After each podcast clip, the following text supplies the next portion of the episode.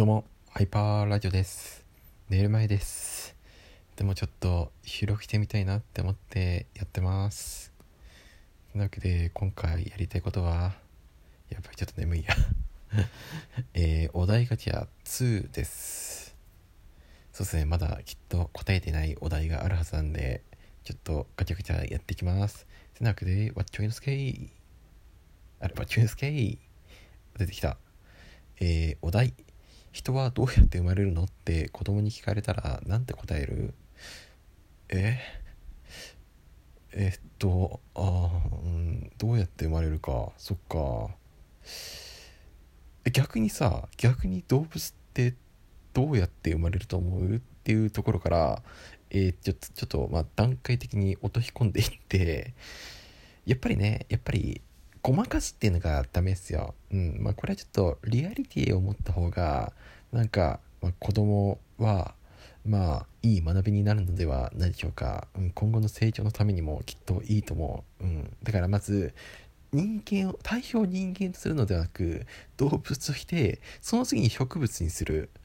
まあ、間に虫を挟んでもいいですけども、まあ、そその次、まあ、最終時点で植物に来て、で、まあ、おひべとめひべっていうのがあって、まあ、なんか、ワンやかんやってなるんだよっていう感じで教えてあげるとまあまあつまり植物がもそうだから虫さんや動物さんや人間さんもそういうことなんだよって教えてあげるといいんじゃないんですかね。うん。え続いてのお題は？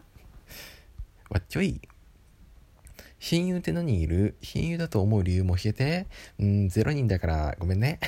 えー、続いてのお題は？パートナーにするならどのポケモンがいい？あ、これはもう決まってる。えー、っとね、なんだっけ。あれ、人垣じゃなくて、人垣、あの、あれ、あれ、えー、っと、金銀で出てくるやつ。金銀で出てくる、日の嵐だ。日の嵐にしようかなって思ってる。うん。これなぜかって言ったら、僕が初めてその買ってもらったポケモンが、ポケモンのゲームがクリスタルだったんですよ。このクリスタルっていうのは、金銀の間に出てくるやつ。まあなんか、例えるなら、ルビーサファイやってる人だったら、えっ、と、グ、エメラルドだ。エメラルドで、えっ、と、ダイヤモンドとパールやってる人だったら、プラチナっすね。うん。まあそんな感覚。うん、でまあそのそのクリスタルをもらってで最初に選んだポケモンがえー、っと日の嵐だったんですよ。うん。日の嵐だっけ、うん。まあ、とりあえず最終進化系が爆風だったはずでその爆風がいまだに自分の思い出の中に残ってるんですね。最初はレベル70まで育てたはず。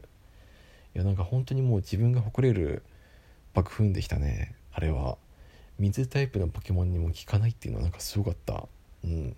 ちょっとなんかお書き方のかもしれないけど今でも思い出に残ってます。はい。またねまたポケモンやる機会があったらちょっと爆風使いたいですね。爆風を。うん。さて続いてのお題は？今までの人生で一番高かった買い物は？あーなんかこれ前も答えたような気がするけどえっ、ー、とそうですね。この家ですね。今住んでる家っす。まあ家って言ってもまあアパートっすよ。アパート賃貸っすよ。まあ賃貸。この賃貸のを賃貸を借りるっていうことが一番高かった買い物ですね。うん。人生の中今までの人生の中で一番高かった買い物だと思う。人生の中であんなにお金を払ったっていうことはなかなかない。うん。てな感じっす。これ多分買い物って言ってるけどもこの買い物って要は解釈の肥大ではなんか、まあ、捉え方で違いますよね。なんかなんだろうな。例えば、まあ、何か学ぶためにお金をいっぱいはたいた、まあ、まあちょっとなんかうまく言えないから置いとこう。え続いてのお題は、まあ、ちょい。異性にされてときめいたエピソードを教えて。あー。え、っとね、うん、不意に近づかれた時近づかれた時っていうか話しかけられた時とかかな。うん。ピュアだな。えー、続いてのお題はまっちょい今から10年後のあなたになりきって喋ってください。なんかこれ前も話したような気がする。まあいいか。10年後のあなた僕の10年後ってどうなってるのかな。今25なんで35になってますね。35だからいやもう結構年取ってんな。あと5年で40ですよ。まあなんか子供は欲しいですね。子供は持ってまあなんか子供を持つっていうことは、まあ、とりあえず責任感のある大人になっているはずだから。でなおかつまあそうそうなると結婚もしてるはず？してんのかな？できてんのかな？えちょっと怖いわ、まあ、それでまあ結婚もしているはずで。でまあなおかつうん。なんか、うん、なんかまあなんか責任今よりもすごい責任を持っているはずだから、まあ、どんなこと言ってるんだろう、まあ、ただちょっと言えることが一つあってもしかするとだけども、まあ、10年後も多分僕は、えー、ラジオだったりライブをやってるんじゃないかなって思います。何かしらのクリエイタークリエイターとしての活動はやってるはず。てなわけで言うことは一つ。どうもハイパーモーです。ハイパーラジオの方が良かったか。うん。え続いてのお題は？わっちょい。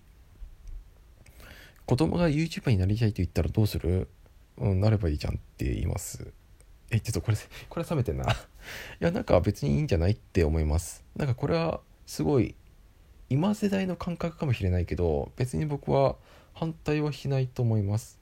なんか今ヒカキンさんだったりもうなんか YouTuber っていうのが一つの仕事として認められてるじゃないですか。だったらなんかなりたいって言ったらもうなるために努力すればいいと思うしなんならもう子供の頃から YouTuber として活躍した方がいいんじゃないくらい進めると思います。はい、まあ、僕もちょっと YouTube 投稿してるんで、まあ、なんか止めはしないですね。止めは。うん。やりゃいいじゃんって言うかもです。うん。ちょっとなんか言い方があれだな。言い方が。うん。まあ続いてのお題は？まあちょい。学生時代にあった変な校則やルールしきたりを教えてありますね。うん。なんか広い靴下を履かなきゃいけなかったんですよ。広い靴下。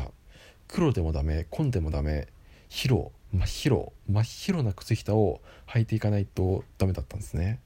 うん。まあ、これが一番なんか今でも思い出に残ってます。思い出に残ってるっていうかそれが一番記憶に残ってる。僕の中では。うん。まあなんかあとはまあなんか、まあ、他のところでも言われてるか、まあ、ちょっと厳しいくらいかもしれないけど、まあ、なんか髪型についてもなんか否定とかありましたね。でもまあ染めてはいけないっていうのはまあそうだし、まあ、あとはなんか髪を伸ばしすぎてはいけないとかもなんかありましたね。うん。まあなんかただあれですよ。なんかあれ例えば茶髪だった人元から茶髪だった人は別になんか黒く染めなきゃいけないっていうのはなかったですね。なんか今よくあるじゃないですか。うん。なんかその場合だったらなんか紙を届け出なきゃいけないっていうくらいのやつがあったはず。うん。まあなんか髪型を否定されるっていうのも今の感覚で言うとまあちょっと変な感じですよね。はい。まあなんか僕はあれですね。まあ高校の頃からあんまり髪型は買ってないかも。うん。そうそう思うとあれですね。僕は立派っすね。い や立派でもないか。まあなんか別に靴下は白じゃないですよ。うん。なんか大量に残ってんすよ。白の靴下。まだ。全然履く機会がない。え続いてのお題は豪雨。表現の自由ってどこまで許されると思う？難しい質問だなこれは。表現の自由か。なんか別に認めちゃってもいいんじゃないってなるとこれはすごいあれですよね。個人を個人を傷つけない範囲だったらいいと思う。個人とか、えー、特定の国文化宗教人種などなど、まあ、そういったところを傷つけない範囲だったらいいと思う。うん。ただまあなんかあんまりあんまりその個人個人に対して傷つけることはしてはいけないとまでなっちゃうとそれってちょっと難しくなりません？なんかまあだって個人が許せる範囲っていうのは人それぞれによって違うわけじゃないですか。価値観っていうのはどんどん多様化されているわけだからそこ個人が傷つかない範囲だったらいいよってなっちゃうと多分どこかしらぶつかっちゃうところは絶対に出てくるはずだからだから本当にもううん。なんか特定特定の個人だったり特定の国やそうさっき言ったような文化だったり宗教だったり人種を傷つけない範囲だったらまあいいと思うあとはまあ性別とかかな。うん。なんかそうあんまり狭めすぎない範囲だったらまあなんかいいんじゃないって思ってます。はい。まあなんか、うん、もうちょっと深く考えた方がいいですねこのテーマは。まあ、えー、続いてのお題は、まあ、ちょい友達以上恋人未満って具体的にどんな関係なの？えー、っとまあうんまあなんかそれで男女ですよね絶対に。男女の関係ですよね。まあ男女でもううん。まあ絶対なんか友達だったらまあ距離感はあると思うんですよ、まあ、ちょっと離れるくらいの距離感。うん。まあ味方とかも絶対友達としての味方をしてると思うし。恋人の人の味方だったらまあ何かしらのアプローチ的なことはちょっとやっちゃってるやっちゃってたりするんじゃないですか？また距離がすごい近いとかうん。その人の家に上がるとかだったらまあ多分もうやっちゃってる？続いてのお題は、まあ、ちょい。好きなお笑い芸人の魅力をプレゼンしてなんかこれも言ったような気がする。まあいっか。岡田を追えっていうチャンネルだったかな、うん、なんかその人そうそう岡田さん岡田さんがなんか良かったと思う、うん、岡田さんだっけな。ちょっとあんまり名前覚えてないんですけどもちょ YouTube 見ていいなって思いました。うん。なんか、まあ、次この人が来るんじゃないかなって。お笑い芸人この人が来るんじゃないかなって。